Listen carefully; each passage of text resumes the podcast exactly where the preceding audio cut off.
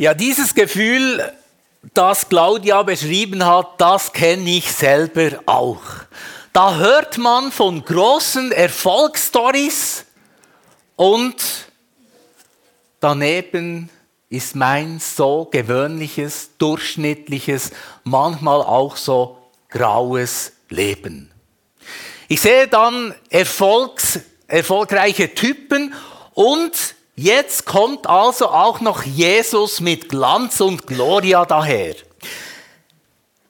Ja, wer bin ich dann im Vergleich dazu? Was ist mein Leben, wenn hier von der Herrlichkeit die Rede ist? Kann ich da auch einfach nur zuschauen? Kannst die nächste Folie einblenden? Wie wir den Reichen und den Schönen dieser Welt via Presse zuschauen können, weil sie ihr Leben hinter dicken Mauern versteckt leben und uns nicht an sich hereinlassen oder heranlassen. Ich habe das gerade exemplarisch letzten Herbst erlebt, als ich mit Tanja im Wanderurlaub im wunderschönen Sahnenland war. Und ich wusste das nicht. Eine Freundin von ihr hatte dort an diesem Hügel, wo die Reichen und Schönen sich das Stelldich eingeben, die wunderbaren Chalets und so. Dort hat die Freundin von Tanja ein Ferienhaus, also ihrer Großeltern. Aber während diesen sieben Tagen ist mir kein einziger dieser Promis über den Weg gelaufen. Ich habe nicht einmal so ein prompt, protziger Schlitten vor den Chalets gesehen. Nichts von dem habe ich gesehen. Die waren alle schön hinter ihren wunderbaren Mauern oder ihren wunderschönen Grünanlagen und Zäunen versteckt für sich allein. Was wir dürfen zwischendurch, wir dürfen ein bisschen an ihrem Glanz und ihrer Glorie häppchenweise teilnehmen indem wir das in der Presse sehen können, aber eben immer auf Distanz. Aber bei Gott, bei Gott ist es ganz anders. Bei ihm sind wir nicht einfach Zuschauerinnen und Zuschauer seiner Herrlichkeit, die ihm applaudieren müssen, so wie sich die Erfolgreichen und die Schönen applaudieren lassen. Er geht den total umgekehrten Weg wie die Promis dieser Welt. Er hat sich nicht abgeriegelt. Er hat sich nicht in sein himmlisches Redwi zurückgezogen und Mauern vorne aufgerichtet, um sich abzuschotten. Er hat auch keine Kameras installiert, dass ihm ja niemand zu nahe kommt oder ihm auf die Füße treten kann. Nein, er hat sozusagen seine himmlische Villa verlassen und seine ganze Herrlichkeit öffentlich ausgestellt.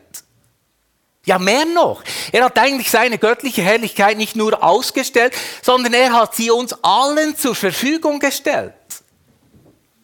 Gott hat keine Mauern zwischen sich und uns aufgerichtet.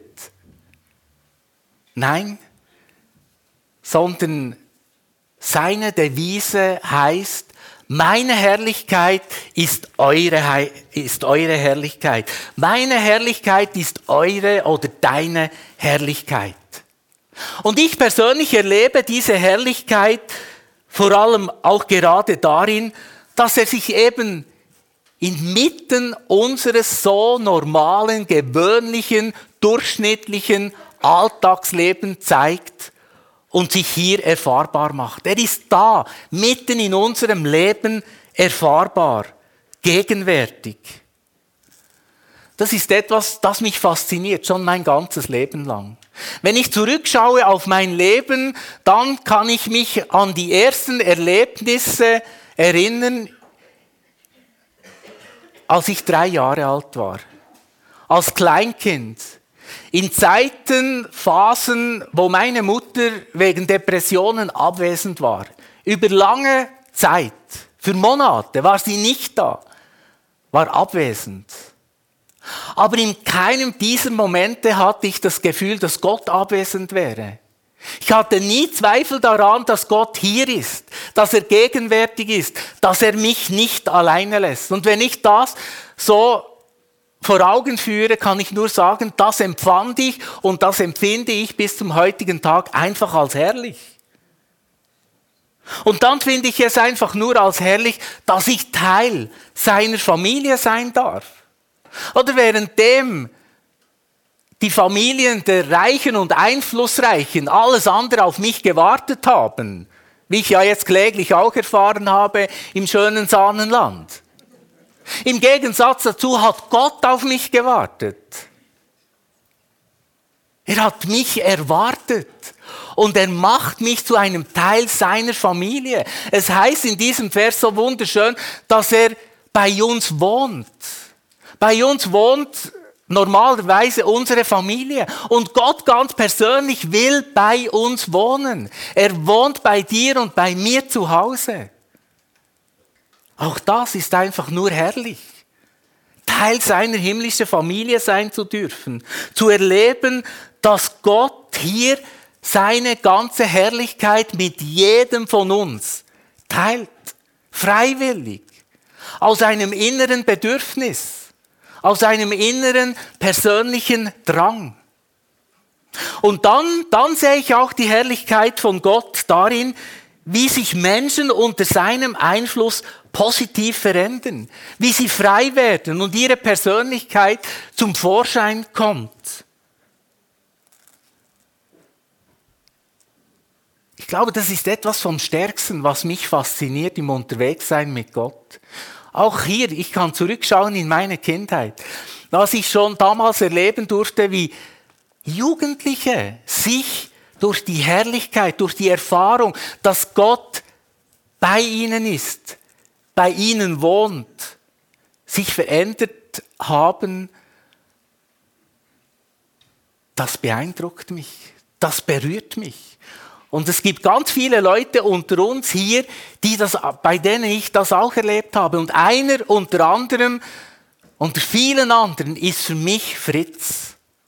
Fritz, der sich gerade in der Auseinandersetzung mit einer tödlichen Krankheit so positiv verändert hat und der zu neuem Leben befreit worden ist durch die gegenwärtige Herrlichkeit Gottes in seinem Leben. Fritz hat noch nachdem er die Krebsdiagnose bekommen hat, bis zu seinem Sterben immer wieder gesagt, das Beste ist gewesen, diese Krankheit.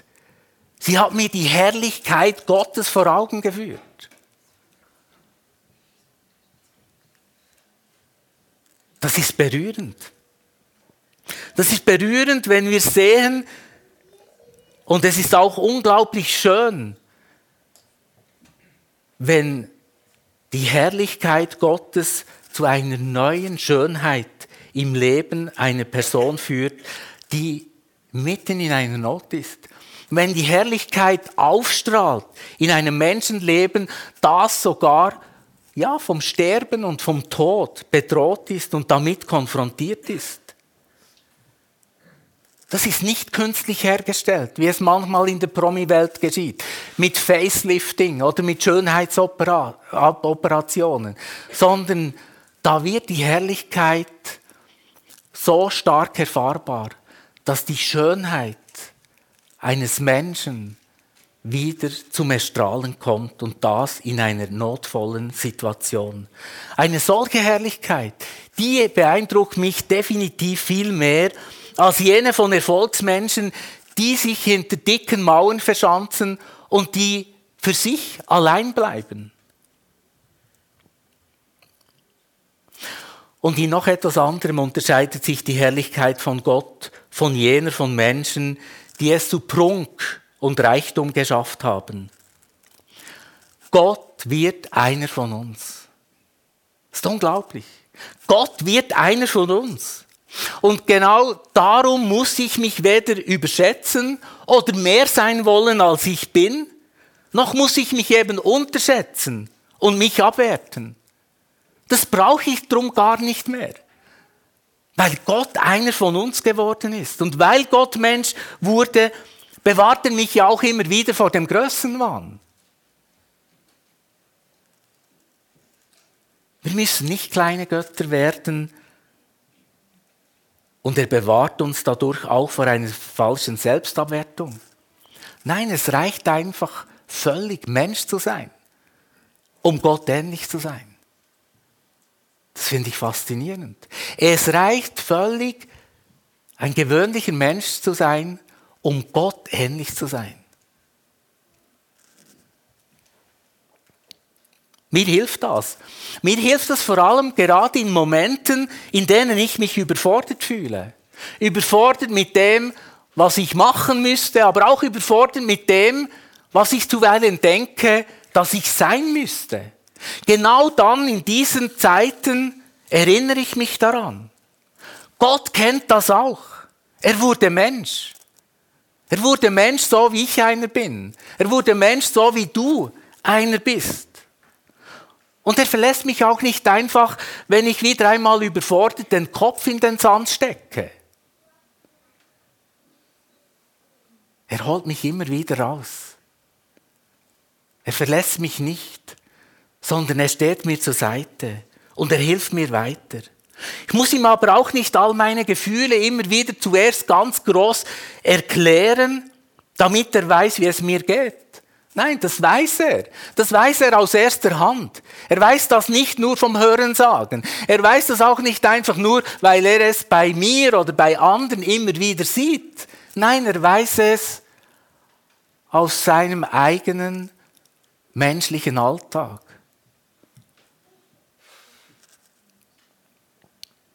Das gibt mir enorm Sicherheit in meinem Leben. Aber es gibt mir nicht nur Sicherheit für mich und mein Leben, das gibt mir auch Sicherheit in meiner Gottesbeziehung, weil Gott begegnet mir auf Augenhöhe. Er begegnet mir zwischenmenschlich. Ich habe Gott noch nie gesehen. Aber Gott als Mensch ist mir vertraut. Und nicht einfach ein göttlicher Mensch und auch nicht einfach ein menschlicher Gott, sondern als Mensch. Gott ist ganz Mensch geworden. Einer unter uns, einer von uns. Und darum muss ich mich weder selber überschätzen oder noch unterschätzen. Es reicht völlig, ein gewöhnlicher Mensch zu sein, um die Gegenwart Gottes zu erleben. Was habe ich früher als junger Christ versucht? Ein bisschen geistlicher zu sein. Ein bisschen, ein bisschen frömmer zu sein. Ein bisschen sündloser zu sein, weil ich gedacht habe, das sei die Voraussetzung, um Gott zu erleben. Das hat nie funktioniert. Je höher, dass ich von mir gedacht habe, umso weiter bin ich runtergefallen. Aber auch das hat nichts an der Tatsache geändert, dass sich Gott für mich erfahrbar gemacht hat. Ich darf sein, wie ich bin. Das befreit mich eben vor diesem Druck, mehr sein zu müssen oder von der Vorstellung, mehr zu sein, als ich bin. Für mich ist es rundum befreiend zu wissen, dass Gott einer von uns geworden ist. Dass Gott Mensch wie du und ich geworden ist. Und jetzt, als ich in der Mongolei war und es mich einmal mehr, noch nach 25 Jahren, einfach tierisch wütend gemacht hat und ich auch frustriert war, wie die Menschen alleingelassen werden, da wurde mir ganz neu auch bewusst, dass Gott ja das auch erlebt hat. Dass Gott ja auch allein gelassen worden ist. Auch er war obdachlos. Auch er hatte keine Unterkunft gefunden. Auch er ist zum Migranten geworden und hatte keine Heimat. Und darum können auch diese Leute dort nicht alleine sein, weil Gott bei ihnen ist. Und er ist selbst bei ihnen, selbst dann, wenn die Reichen diese Leute vergessen haben. Er ist bei ihnen. Er ist unter ihnen in der Mongolei genauso wie Gott auch hier unter uns ist und bei uns ist. Und das zu wissen, das gibt mir immer wieder neue Perspektive. Das ist mir immer wieder neu eine Vision. Und das gibt mir immer wieder neu auch Hoffnung und macht mir Mut, auf diesem Weg weiterzugehen und weiterzuarbeiten. Für mich ist es das größte Wunder, dass Gott einer von uns geworden ist. Und dass Gott seine ganze Herrlichkeit mit uns teilt. Dass er sich nicht zurückgezogen hat, Mauern hochgezogen hat, sich abgeschottet hat von uns, wie wir das oft eben bei den Reichen, bei den Einflussreichen dieser Welt wahrnehmen. Nein, Gott hat seine ganze Herrlichkeit für uns alle zugänglich gemacht. Und letztlich ist es seine Gegenwart, die den ganz großen Unterschied macht in unserem Leben. Niemand von uns macht den Unterschied in seinem Leben, sondern der Unterschied in unserem Leben ist einzig und allein die Gegenwart Gottes. Und er bewahrt mich und er bewahrt uns auch vor Selbstüberschätzung oder auch vor Selbstzweifel. Der Glaube an den menschgewordenen Gott unterscheidet uns von allen anderen Religionen und befreit uns zum Leben. Nicht nur zu einem vorübergehenden Leben, sondern zu einem beständigen Leben, zu einem ewigen Leben. Und diese Herrlichkeit, die erleben wir auch ganz konkret im Abendmahl. Und darum feiern wir jetzt auch heute Morgen miteinander das Abendmahl. Darin wird für uns die ganze Herrlichkeit Gottes ganz praktisch und ganz persönlich erfahrbar. Seine Herrlichkeit ist nichts weniger, als dass er in dein Leben und in mein Leben hineinkommt. In unsere Leben, die manchmal geprägt sind von Überforderung, die manchmal geprägt sind von Selbstzweifel. Aber Gott kommt da hinein. Er füllt allen Mangel aus mit seiner Herrlichkeit. Gott wohnt so nah bei uns, dass wir ihn heute persönlich aufnehmen können im Abendmahl. Ist ein wunderschöner Gedanke. Und wir alle können miteinander, aber auch ganz persönlich diese Erfahrung machen. Vielleicht zum ersten Mal, vielleicht zum wiederholten Mal. Spielt gar keine Rolle. Und dort, wo Gott hineinkommt, da können wir unsere Selbstzweifel, da können wir unsere Ängste, da können wir unsere Nöte, da können wir unsere Probleme, da können wir unsere Selbstüberschätzung ablegen. Dort, da werden wir befreit zum Leben. Da werden wir befreit zum Menschsein. Und so dürft ihr jetzt dann während dem nächsten Lied nach hinten gehen zu den zwei Tischen und dort wird euch das Abendmahl ausgeteilt. Ihr bekommt Brot und Traubensaft und den könnt ihr mitnehmen an den Platz und nach dem gesungenen Lied wird uns dann Claudia weiter anleiten.